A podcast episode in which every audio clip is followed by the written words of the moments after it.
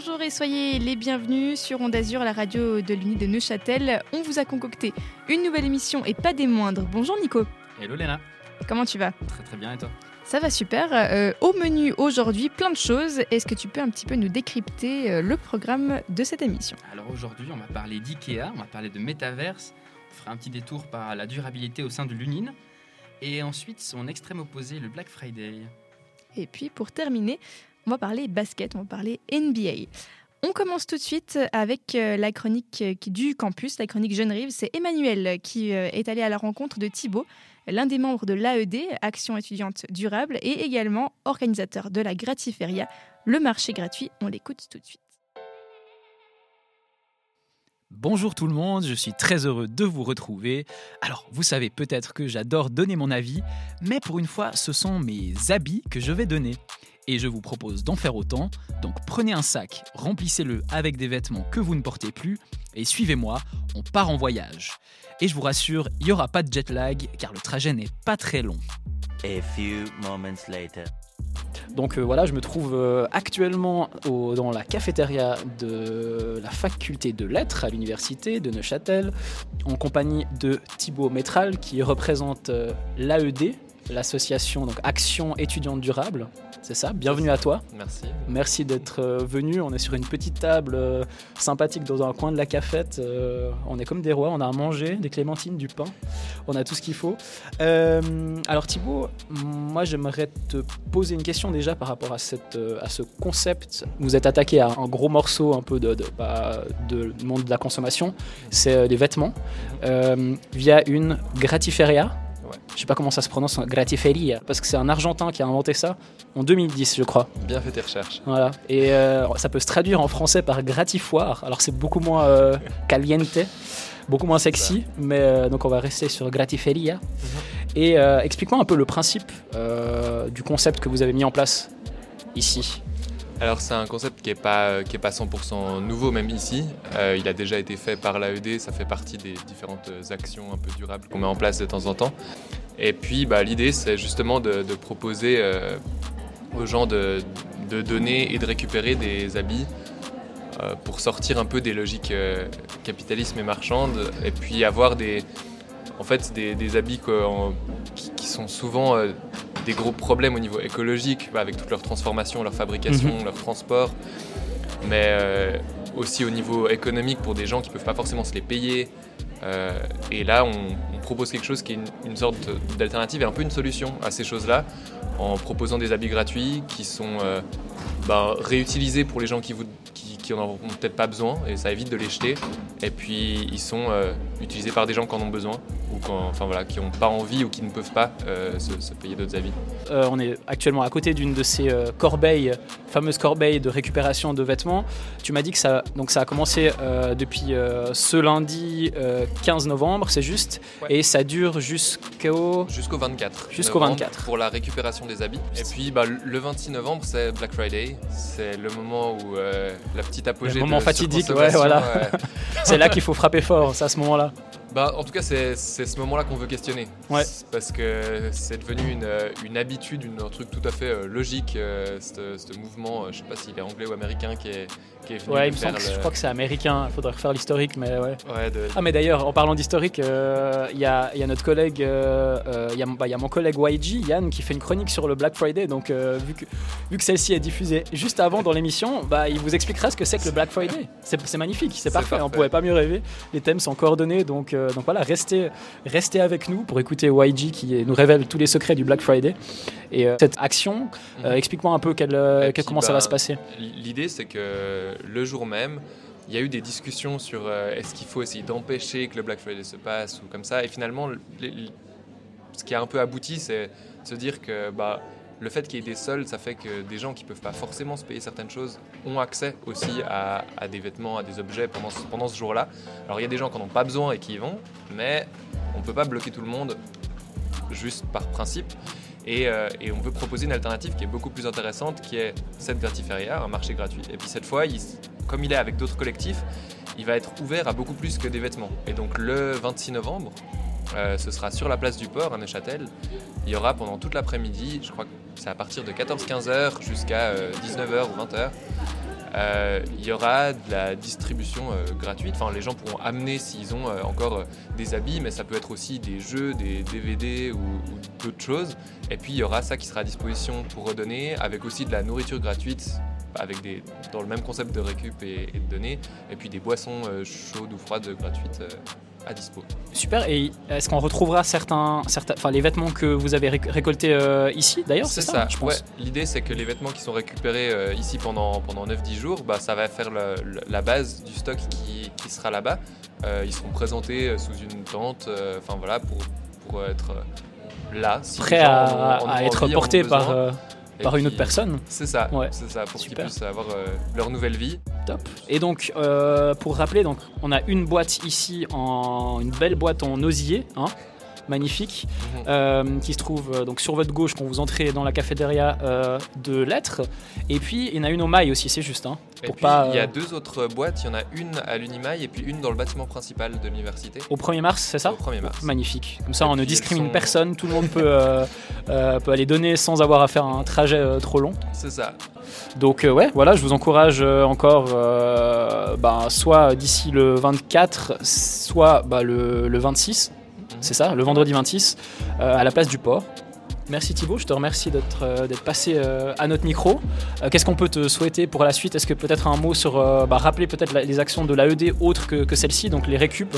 Ouais, le- les, les actions les plus fréquentes, c'est des récup et des distributions de- d'invendus euh, de nourriture. Donc, Ça a lieu quel jour de la les- semaine Rappelle-moi? et jeudi midi, devant, justement devant la faculté des lettres. Ouais. Et puis les mercredis midi, c'est un peu entre la fac de lettres et l'Unimail. Mais il me semble qu'à partir du 1er décembre, il y aura euh, à l'Unimail euh, aussi. Donc voilà, venez euh, récupérer de, la nourriture qui sinon serait jetée et puis venez participer. Super, Bah, merci beaucoup et euh, je le rappelle encore une fois, venez bah, nombreux déposer vos vêtements euh, dans un des trois lieux de collecte et puis euh, bah, si vous voulez euh, donner ou euh, récupérer des choses, venez aussi le 26 euh, vendredi à la place du port euh, l'après-midi pour euh, contribuer à cette euh, super journée euh, euh, sur le thème de la surconsommation. C'est ça. Merci beaucoup Thibaut Merci à toi. et bonne suite. Pareillement.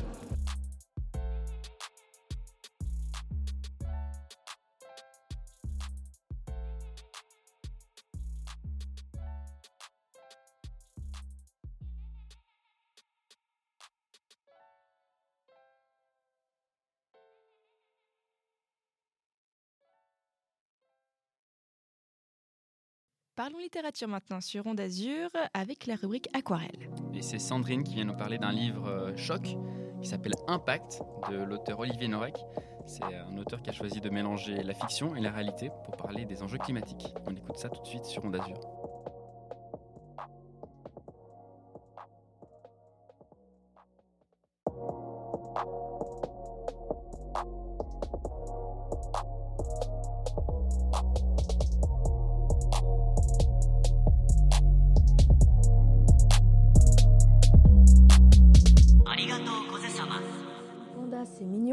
60 000 pandas sur les places de France, ça me fait pas le même effet. C'est l'image qui frappe dans Impact, ce roman qui porte si bien son titre. Impact, c'est un concentré d'écologie à la sauce thriller, une leçon récapitulant les effets du réchauffement climatique, le tout sur fond de prise d'otages et de chasse à l'homme. Tout commence lorsque Virgile Solal kidnappe le patron de Total et menace de le mettre à mort si l'entreprise refuse d'investir dans la recherche pour les énergies renouvelables.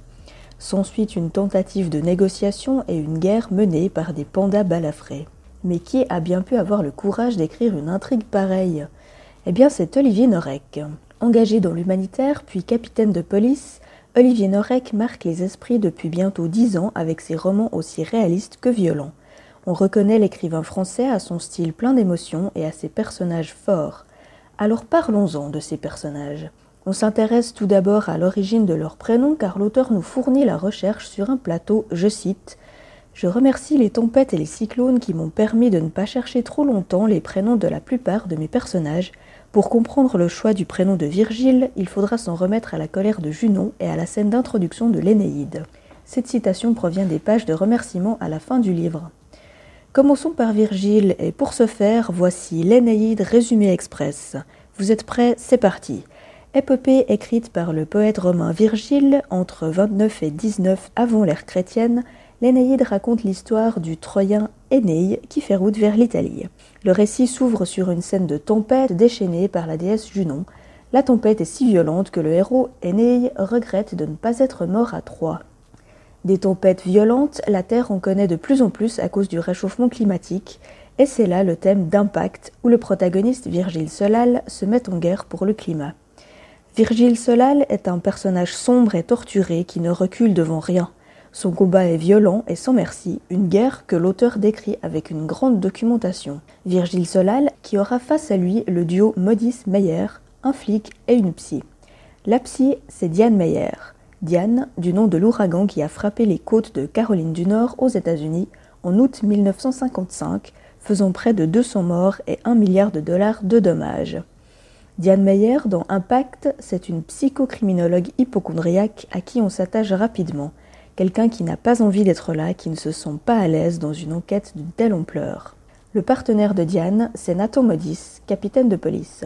Nathan, du nom de deux cyclones tropicaux ayant menacé les côtes australiennes. Le premier, en mars 1998, n'a fait ni victime ni dommage, le deuxième, en mars 2015, est qualifié de cyclone tropical sévère par le Bureau de météorologie australien. Aucune victime à déplorer, mais des dégâts majeurs dans la région du Queensland. Dans Impact, Nathan Modis est un personnage assez discret, un flic qui soutient à 100% sa partenaire psy parce qu'il la considère comme leur unique chance de faire face à Virgile Solal. Je ne vous en dis pas plus afin de ne pas complètement divulgacher l'intrigue du roman, mais ce qui m'intéresse dans ce thriller, c'est sa deuxième partie. On y suit le procès de Virgile Solal, qui n'est pas sans rappeler l'actualité proche de chez nous, à Lausanne et à Genève. Petit rappel des faits. À Lausanne, des activistes avaient joué au tennis en 2018 dans les locaux de Crédit Suisse pour dénoncer les investissements de cette banque dans les énergies fossiles. D'abord acquittés par le tribunal de police de l'arrondissement de Lausanne, les activistes ont ensuite été condamnés par le tribunal fédéral. À Genève, un activiste avait peint des mains rouges sur les murs d'un bâtiment de Crédit Suisse également en 2018. D'abord condamné, il a ensuite été acquitté en appel, puis le tribunal fédéral a annulé son acquittement. Selon le tribunal fédéral, l'état de nécessité licite invoqué par les activistes ne suffit pas à justifier ces deux actions. Mais l'histoire ne s'arrête pas là, car dans les deux cas, les activistes ont saisi la Cour européenne des droits de l'homme pour défendre leur cause. État de nécessité, légitime défense, des thèmes que l'on retrouve dans Impact. La deuxième partie du livre se concentre sur le procès de Virgile Solal. C'est une écriture documentée et détaillée qui invite à la réflexion sur les limites des lois dans le cadre d'une action pour le climat.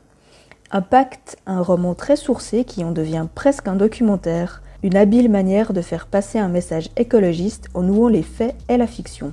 Impact, thriller choc d'Olivier Norek, récemment paru au format poche aux éditions Pocket.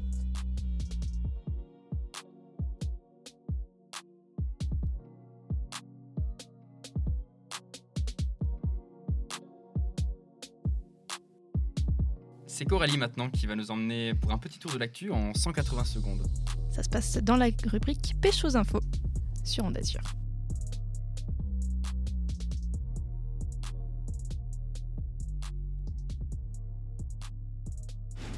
Chers Azuriens et Azuriennes, on se retrouve pour un petit tour de l'actu. Le nord de l'Inde atteint un taux de particules fines 15 fois supérieur au niveau recommandé par l'OMS, Organisation mondiale de la santé. Je parle de New Delhi évidemment, ville la plus polluée au monde selon un rapport de l'organisation suisse IQR publié en 2020. Cette ville étouffe sous la pollution mais ne confine pas ses habitants et ses habitantes. Le confinement ne concerne plus la Covid pour une fois, mais bien la pollution. Et après ça, on croit toujours pas au réchauffement climatique. C'est donc la fermeture des écoles pour le plus grand bonheur des élèves et des chantiers de construction qui est concerné. La Cour suprême quémande le confinement pour la première fois pour cause de pollution. Le gouvernement local répond par une telle initiative n'aurait pas de sens que si les États alentours y participaient. Le masque a désormais un double usage, se protéger du corona, maintenant même plus besoin d'en parler, et de la pollution, car oui oui, les amis, ça bouge vos poumons. Il n'y a pas photo. Un homme témoigne à ce sujet pour la RTS. Je le porte tout le temps et ne l'enlève que pour dormir. Il me protège du vent et de l'air pollué, mais je tousse régulièrement et dans ma famille, tout le monde est malade à cause de la pollution. Et d'où vient cette pollution? Le brouillard de pollution qui enveloppe la capitale en hiver provient notamment de la fumée issue des brûlés agricoles dans les États voisins. Pour les bambins et les bambines, c'est une double peine qui les afflige. Poumons plus sensibles à cette air toxique et leur éducation d'autant plus touchée qu'ils ont fermé les écoles pendant deux ans en Inde à cause du corona. Et voilà, c'est rebelote en ce qui concerne la pollution. Maintenant, passons à un tout autre domaine. Qu'est-ce qui se trame au CSEM Centre suisse d'électronique et de microtechnique. Ce centre de technologie a développé un œil électronique capable de détecter les dommages et les défauts dans les fuselages des avions.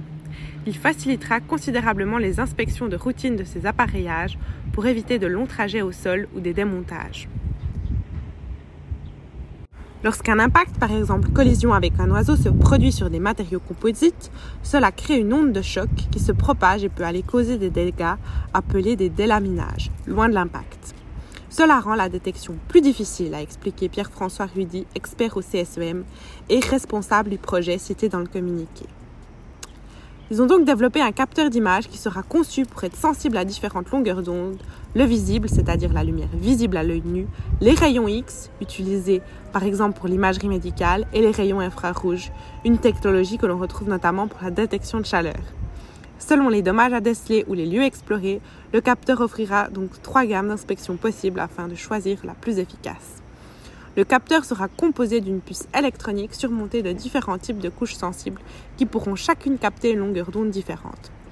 Alme Technologies, spécialiste des composites pour l'aéronautique, s'occupera de la validation du dispositif sur des structures composites contenant des défauts. Le projet, qui s'achèvera en août 2023, doit ouvrir la voie au développement d'avions plus légers avec les bénéfices environnementaux qui en résulteront, a précisé le CSEM. Toutes les sources proviennent de la RTS et je m'excuse pour la qualité de cet enregistrement car j'étais en extérieur et je vous souhaite une belle journée et à bientôt pour la chronique Le tour du monde en 180 secondes.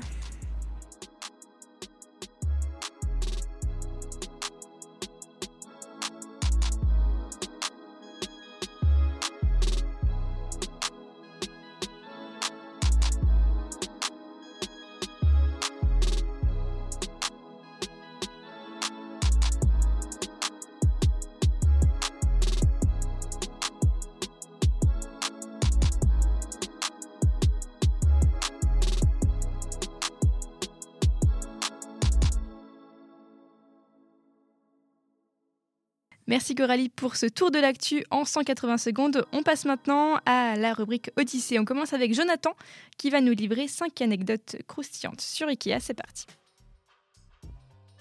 Omniprésent dans ma chambre et dans celle de beaucoup d'autres, les meubles Ikea ont envahi nos habitations. Question simple avant de commencer, Léna, t'as des meubles Ikea chez toi?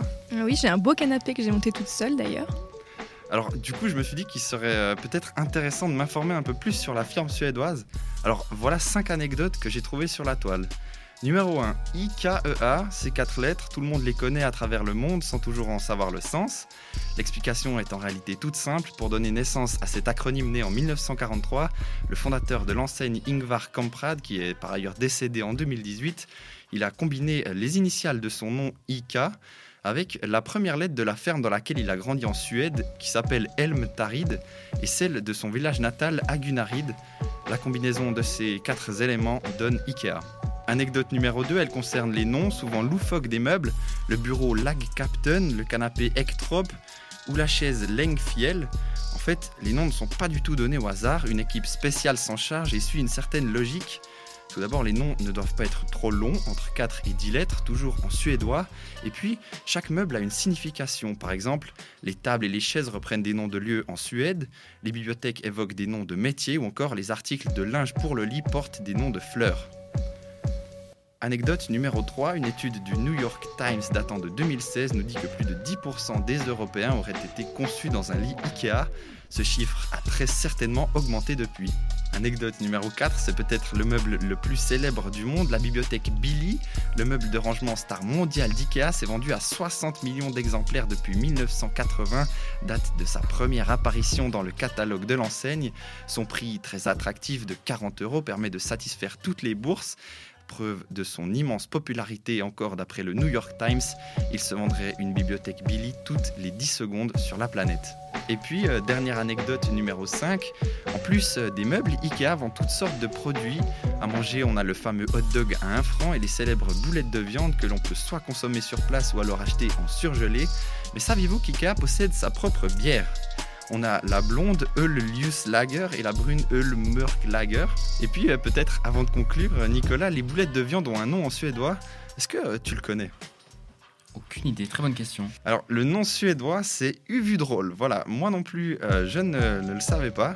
Donc voilà, j'arrive au bout de, de cette chronique. J'espère qu'elle vous aura plu. C'était Jonathan, toujours là pour vous informer.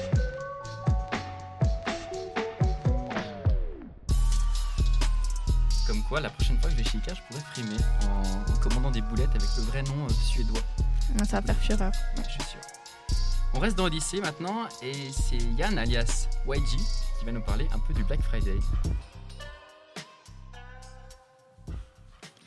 Brrr. Ah, ça commence à cailler dehors. Petit air glacial comme ça pour rappeler à la population suisse que ça sent gentiment les fêtes de fin d'année. Et l'hiver. Hum, hum. YG se réjouit de célébrer, savourer les bons petits plats de Noël. Ah, attends, attends, mais ouais, j'avais oublié. Ces dégustations vont se passer entre deux révisions pour les examens. Ah, ça c'est beaucoup moins drôle. Vous l'avez bien deviné, on va parler d'un sujet qui concerne les fêtes, mais dans cette émission, on fait référence à un moment spécifique. Nous allons aborder ensemble la période qui se déroule avant les festivités. Ben oui, on est clairement assez grand pour savoir que les cadeaux les repas ne se font pas seuls.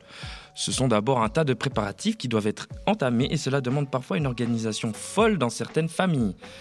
Mais cet instant particulier est considéré comme un rituel pour certains et certaines. En plus, depuis quelques années, on remarque que les articles de Noël et du réveillon arrivent toujours plus tôt sur les étalages des commerces suisses. Non, non, non, non, non, non, non, ce n'est pas parce que les commerçantes et commerçants sont pressés ou empathiques. C'est en partie un geste commercial pour inviter les consommateurs à anticiper leurs achats et les magasins de ce fait augmentent euh, leur part de capital. Aux États-Unis, ils ont même dédié un jour particulier pour le shopping de fin d'année qui stimule pas mal les ventes. Et oui, je fais référence au Black Friday, qui est dans moins d'un mois déjà. Désormais, plusieurs pays ont adopté ce jour spécifique. Même en Suisse, les commerces invitent donc les consommateurs à se rendre dans les surfaces de vente, surtout pour profiter des promotions de fin d'année qui paraissent avantageuses. En Suisse, euh, l'apparition de cet événement a vu le jour chez Manor en 2014 selon BFM, où les débuts étaient d'abord timides pour devenir sept ans après un succès pour les commerces helvétiques. Mais pourquoi cette appellation Black Friday ou le vendredi noir en français? On entend des rumeurs que l'appellation de cette journée fait référence à la période de l'esclavage, pour désigner en fait euh, les marchés d'esclaves, ou que l'on appelle on l'appelle ainsi car les commerçants ont passé de la couleur rouge pour ce jour particulier dans les cahiers de compte, en général pour signifier le déficit, jusqu'à à la couleur noire pour signifier les bénéfices. Mais l'hypothèse la plus probable sur ce nom remonte aux années 60. C'est la police de Philadelphie qui qualifie ce jour de Black Friday en référence aux embouteillages provoqués par le flux massif de consommateurs sur la route. Les commerçants ont fait le choix de stimuler les prix pour redynamiser l'économie du pays. Cette journée apporte euh, son lot en fait de partisans et d'opposants, car il y a plusieurs problématiques qui se posent. La question, par exemple, euh, du respect de l'environnement, car l'acheminement des produits vers euh, les distributeurs pollue ainsi que le déplacement des consommateurs et la production des articles en elle-même. Mais de l'autre, pour euh, les partisans, qui sont pour l'instauration de cette journée, car il y a une grande liquidation des stocks qui est faite. Il y a aussi une stimulation des échanges économiques et une accessibilité des classes moyennes à des produits plus coûteux de manière générale. Sur la toile, on entend désormais de plus en plus d'individus s'insurger contre cette pratique. Certaines ONG proposent une autre alternative, celle du Green Friday, pour sensibiliser aux enjeux sociaux et environnementaux qu'engendre le Black Friday. comme nous sommes encore des étudiantes et étudiants, ah, alors là, il faut faire attention à nos porte-monnaies. Si on veut pas qu'ils se vident direct, c'était YG pour Onde Azur. À la prochaine, les amis.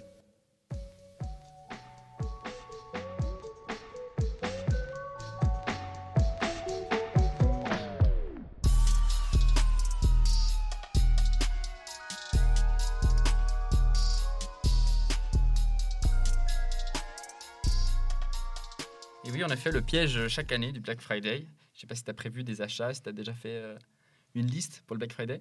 Je crois que je vais plutôt suivre euh, la chronique d'Emmanuel et aller euh, peut-être euh, acheter d'anciens habits, tu vois. Faire euh, du, euh, vieux avec du neuf. Non, je sais pas. Je pense qu'en tout cas que je vais vais pas m'a- m'aventurer dans les magasins parce que je supporte pas en fait euh, full. Mais ça c'est une autre histoire. Et place à ta chronique maintenant Nicolas, tu t'es euh, attaqué à la rubrique sonar et tu vas nous parler euh, du futur, tu vas nous parler de la révolution du métaverse. On t'écoute tout de suite sur Onde Azur. Savez-vous expliquer ce qu'est un métaverse? Jonathan, est-ce que tu sais expliquer ce qu'est un métaverse? Non, alors je peux pas du tout t'expliquer. Alors, si comme Jonathan, vous répondez non à cette question, ça y est, vous êtes un boomer. Alors, pas un boomer aujourd'hui, en 2021 bien sûr, mais dans quelques années, quand vous essayerez de comprendre ce que les jeunes font pour avoir du fun, ce qui a depuis longtemps remplacé Insta, Snap, TikTok, à ce moment-là, vous risquez de vous prendre un hockey boomer dans la figure. Alors, depuis quelques semaines, le mot métaverse a pris son envol. Mark Zuckerberg, que vous connaissez sûrement, présentait au monde entier le nouveau nom de Facebook, Meta. Alors, il serait très facile de croire à un simple rebranding. Après tout, c'est vrai, Facebook pourrait vouloir polir un peu son image après les scandales de ces dernières années, mais que nenni. Ce qui se dessine en apparence comme un coup marketing est pour moi le signal du début d'une révolution. Alors si je prends ce ton un peu dramatique tout à coup, ce n'est pas uniquement pour vous donner un peu de relief à cette chronique, pour tenir l'auditeur en haleine, c'est parce que je suis persuadé que nous faisons face à un véritable bouleversement dans le monde du fun. Laissez-moi vous expliquer. Aujourd'hui, mettons, vous êtes en recherche de fun. Situation somme toute classique, quotidienne, vous vous mettez donc en quête de, ben, de fun. Vous pouvez depuis chez vous allumer la télévision ou l'ordinateur pour aller sur Netflix, regarder un film, regarder une série. Vous pouvez aller sur les réseaux sociaux depuis votre téléphone. Vous pouvez allumer votre console pour jouer en ligne avec vos amis. Il est possible aussi que vous passiez une veste, ça arrive, une paire de chaussures pour aller chercher du fun dehors. Au cinéma pour un film, au centre commercial pour un peu de shopping, à la salle de concert pour de la musique, au bar pour retrouver vos amis. Parfois, le fun prend même la forme d'un voyage plus ou moins loin à la découverte de nouveaux horizons. Vous le sentez, une sorte de schéma qui se répète un lieu, un appareil, une activité et si toutes ces choses pouvaient se retrouver en un seul endroit? C'est la promesse du métaverse. L'idée, c'est d'avoir au bout de ses doigts, ou plutôt au bout de ses yeux, à travers des lunettes de réalité virtuelle, accès à tout le fun mentionné tantôt, et tout ça en un seul endroit. Depuis le métaverse, vous pouvez regarder Squid Game ou la dernière saison de La Casa des Papel. Vous pouvez vous retrouver avec vos amis dans des salons virtuels, les affronter dans vos jeux vidéo préférés. Vous pouvez faire du shopping, recevoir ce que vous achetez directement à la maison, assister à des concerts, des conférences, des séminaires, faire du sport, des réunions de travail, découvrir des lieux réels ou imaginaires, prendre des cours de langue. Le métaverse, c'est la promesse d'un deuxième monde dans lequel tout est possible. Cette description, objectivement un brin enthousiaste, est sans doute biaisée par mon envie personnelle d'assister de mon vivant à un changement pareil, digne d'un film un peu moyen de science-fiction, n'est pas seulement un résumé un peu bancal du film Ready Player One de Steven Spielberg. Ce changement de paradigme est bel et bien réel et ne date pas d'aujourd'hui. Au début des années 2000, le jeu Half-Life, totalement révolutionnaire pour l'époque, je vous rappelle euh, qu'on parle du début de l'Internet du grand public quand même, proposait aux joueurs de construire leur île et de partir ensuite à la rencontre d'autres joueurs. À l'époque déjà, l'engouement était tel que des entreprises très sérieuses ont ouvert une boutique sur Half-Life. Elles y proposaient leurs produits vendus à des prix bien réels et livrés tout autant réellement au domicile des joueurs. Plus récemment, le jeu Fortnite évolue lui aussi vers une amorce de métaverse. Les joueurs ont pu suivre à plusieurs reprises des concerts d'artistes tels que les célèbres Travis Scott ou Marshmallow. Même phénomène du côté de Roblox, jeu phare de la génération Z. On parle plus d'un seul jeu, mais bien d'une plateforme sur laquelle on peut créer et jouer à des millions de jeux différents. Si aujourd'hui la révolution du métaverse apparaît plus probable et réaliste que jamais, c'est qu'elle est portée par d'autres innovations technologiques. Les sets de réalité virtuelle se sont grandement améliorés et démocratisés. La blockchain a un potentiel incroyable et la vitesse d'Internet s'améliore sans cesse avec la fibre et bientôt avec la 5G. Nos comportements, eux aussi, ont changé. On est maintenant habitué à passer plus de temps en ligne, à faire nos achats sur Internet et même depuis le Covid, à échanger directement par webcam interposée. Difficile aujourd'hui d'imaginer un monde sans enseignement à distance. Les cours en ligne ont montré leur potentiel et certains étudiants ne reviennent sur le campus que s'ils y sont fortement encouragés. Peut-être bientôt les futures générations d'étudiants et d'étudiantes neuchâtelois assisteront à leurs cours directement depuis l'un de ces métaverses. Alors derrière l'engouement pour cette nouvelle opportunité d'avoir du fun, Il y a toutefois des points un peu plus sombres. Quand on parle d'interaction en ligne, on pense tout de suite au cyberharcèlement, à la cybercriminalité ou encore aux problématiques de dépendance aux écrans. L'enjeu aujourd'hui, c'est de comprendre ce changement qui se dessine pour préparer au mieux son arrivée. Parents, politiques, professeurs, tout le monde aura son rôle à jouer pour que l'avènement du métaverse soit le plus positif possible. Sur ce, à bientôt, j'espère sur le campus et sinon qui sait, dans un métaverse.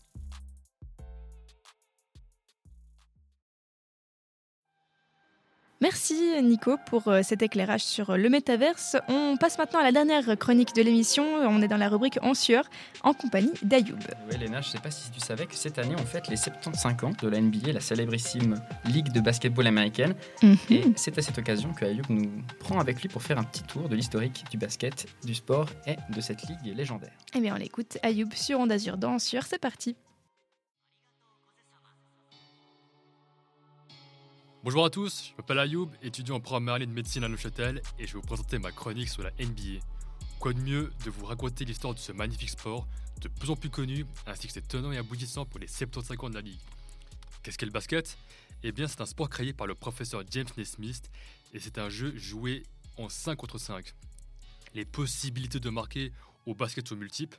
Vous avez le tir à 3 points derrière la ligne, le jump shoot, tir valant 2 points à l'intérieur de la zone à 3 points, et pour finir le dunk, prouesse athlétique demandant d'avoir une bonne détente pour claquer le ballon dans le panier de 3,05 m. Maintenant que j'ai expliqué le principe de ce jeu, il est important de parler de la personne qui a popularisé ce sport dans le monde. David Stern, ancien commissaire de la NBA, avocat de formation, et en 1984, il prend la direction de la ligue. Lorsqu'il récupère cette ligue, la NBA en 1970-80 est peu populaire, des conflits de drogue et de racisme sont marqués. Lors de sa prise de pouvoir, il s'occupera de ce chantier en priorité. Voici une liste non exhaustive de ce qu'il a entrepris. Fusion de la NBA avec la NBA. Il faut savoir qu'il y avait deux ligues distinctes, la NBA et l'NBA. Et quand David Stern est arrivé au pouvoir, il les a fusionnés pour former la NBA actuelle. La draft, c'est la sélection des nouveaux joueurs issus du système universitaire, lycéen et à l'étranger. Le passage de 24 équipes à 30 et le dress code, à savoir qu'il a voulu que chaque joueur ait une tenue vestimentaire adéquate. Certains joueurs, dont Island Overson, étaient habillés comme des gens du ghetto, notamment en durag, en baggy. Et pour redonner l'image de la NBA, il s'est appuyé dans les, abus, dans les débuts des années 80 sur deux stars tels que Mike Johnson et Larry Bird. Mais le point culminant de David Stern a été la sélection de Michael Jordan par les Chicago Bulls en 1984. À travers des matchs organisés à l'étranger, la progression fulgurante de Michael Jordan jusqu'à devenir le meilleur joueur de la ligue et du monde a permis à l'ancien commissaire de la, NBA de mondialiser ce sport. Alors si tout le monde a entendu parler de la NBA, la ligue la plus prestigieuse et sans aucun doute la plus médiatisée dans le monde, plus rares sont les personnes qui savent comment cette ligue fonctionne. Le championnat NBA, c'est d'abord une saison régulière où 30 équipes se rencontrent lors de 82 matchs dans la saison. L'objectif de la saison régulière est d'atteindre les playoffs. Lors du mois de février, la NBA connaît une pause et une exhibition hivernale a lieu nommée le All-Star Weekend. C'est un grand show à l'américaine regroupant les meilleurs joueurs de la saison régulière. Ces joueurs sont votés par le public et le vote est ouvert à tous sur le site nba.com. Le week-end du All-Star comprend quatre événements majeurs. Le premier, le Ski Challenge, concours d'agilité avec des obstacles. Ensuite, vous avez le concours à 3 points, regroupant les meilleurs shooters de la ligue. On y voit notamment un Stephen Curry, un Clay Thompson et un Devin Booker. Ensuite, vous avez le Slam Dunk Contest, concours de dunk exceptionnel où les joueurs les plus athlétiques font des dunks incroyables. Je conseille de visionner le concours de dunk de 2015 où un certain Zach Lavine a été monstrueux à l'époque jouait pour les Minnesota Timberwolves. Ensuite, vous avez le moment le plus important, c'est le All-Star Game. C'est l'événement à ne pas louper et c'est les 12 meilleurs joueurs de la ligue qui vont s'affronter durant un match. Après cette pause du All-Star Game, la saison régulière se termine en avril pour laisser place aux playoffs. Les playoffs sont les phases éliminatoires de matchs permettant d'élire le vainqueur du championnat NBA. Mais qu'en est-il de l'évolution au niveau du jeu depuis la création de la NBA Eh bien, le style de jeu au début était très pauvre, peu varié et voire saccadé. Dans les années 80, 90 et 2000, le style de jeu était plus ralenti, plus agressif, mais surtout avec moins de tirs à 3 points. Actuellement, nous sommes dans une ère du basket où l'adresse est au rendez-vous. Pratiquement chaque joueur, grand petit, s'attire à 3 points. Le jeu est aussi marqué par des contre-attaques et des transitions. L'évolution des sportifs est à observer. Certains joueurs étaient gras, d'autres avaient trop de muscles, et ces joueurs ont fait une transformation physique pour répondre aux jeux actuels de la ligue. Et justement, parlons du présent, Cette année, la saison s'annonce plus qu'explosive face aux stars évoluant dans la ligue, en commençant par un choc fratricide entre les deux équipes de Los Angeles. D'un côté, LeBron James, Anthony Davis et Russell Westbrook des Lakers face à Paul George, Kawhi Leonard et l'Armada des Clippers, un sommet à ne pas louper. Il serait évidemment injuste d'oublier Stephen Curry, double MVP, triple champion NBA et un des meilleurs meneurs et de la NBA, qui revient plus renvoyeur que jamais. Actuellement, son équipe aligne les victoires et c'est clairement une équipe dont il faut se méfier. Du côté de la conférence Est, le duel absolument pas loupé celui des Brooklyn Nets contre les Milwaukee Bucks. Un face-à-face Kevin Durant contre Giannis Antetokounmpo est obligé à voir. Alors pourquoi faut-il regarder la NBA Le niveau actuel est bon, les joueurs sont incroyables tant au niveau technique que physique, et le niveau de jeu proposé par les équipes est à voir. C'est vraiment fascinant de regarder des équipes dépasser le ballon avec autant de fluidité. Chaque équipe a des joueurs qui font régulièrement les actions les plus improbables. Certaines passes sont parfois impossibles. Des fois, ils balancent le ballon sur des grandes distances comme si de rien n'était. Le niveau athlétique de certains joueurs est parfois déconcertant et époustouflant, tant ils sont explosifs lorsqu'ils dunkent. Nous sommes rarement ennuyés lorsqu'on regarde un match NBA. C'est un spectacle continu. J'espère vous avoir donné envie de vous intéresser à ce sport et plus particulièrement à cette ligue. Et si vous n'avez pas envie de vous lever à 3h du mat pour regarder les matchs, chose que je peux comprendre, vous pouvez très bien regarder les championnats européens, à savoir le championnat français, espagnol, qui sont aussi de très très bon niveau. C'est tout pour moi et j'espère à très bientôt pour une autre chronique.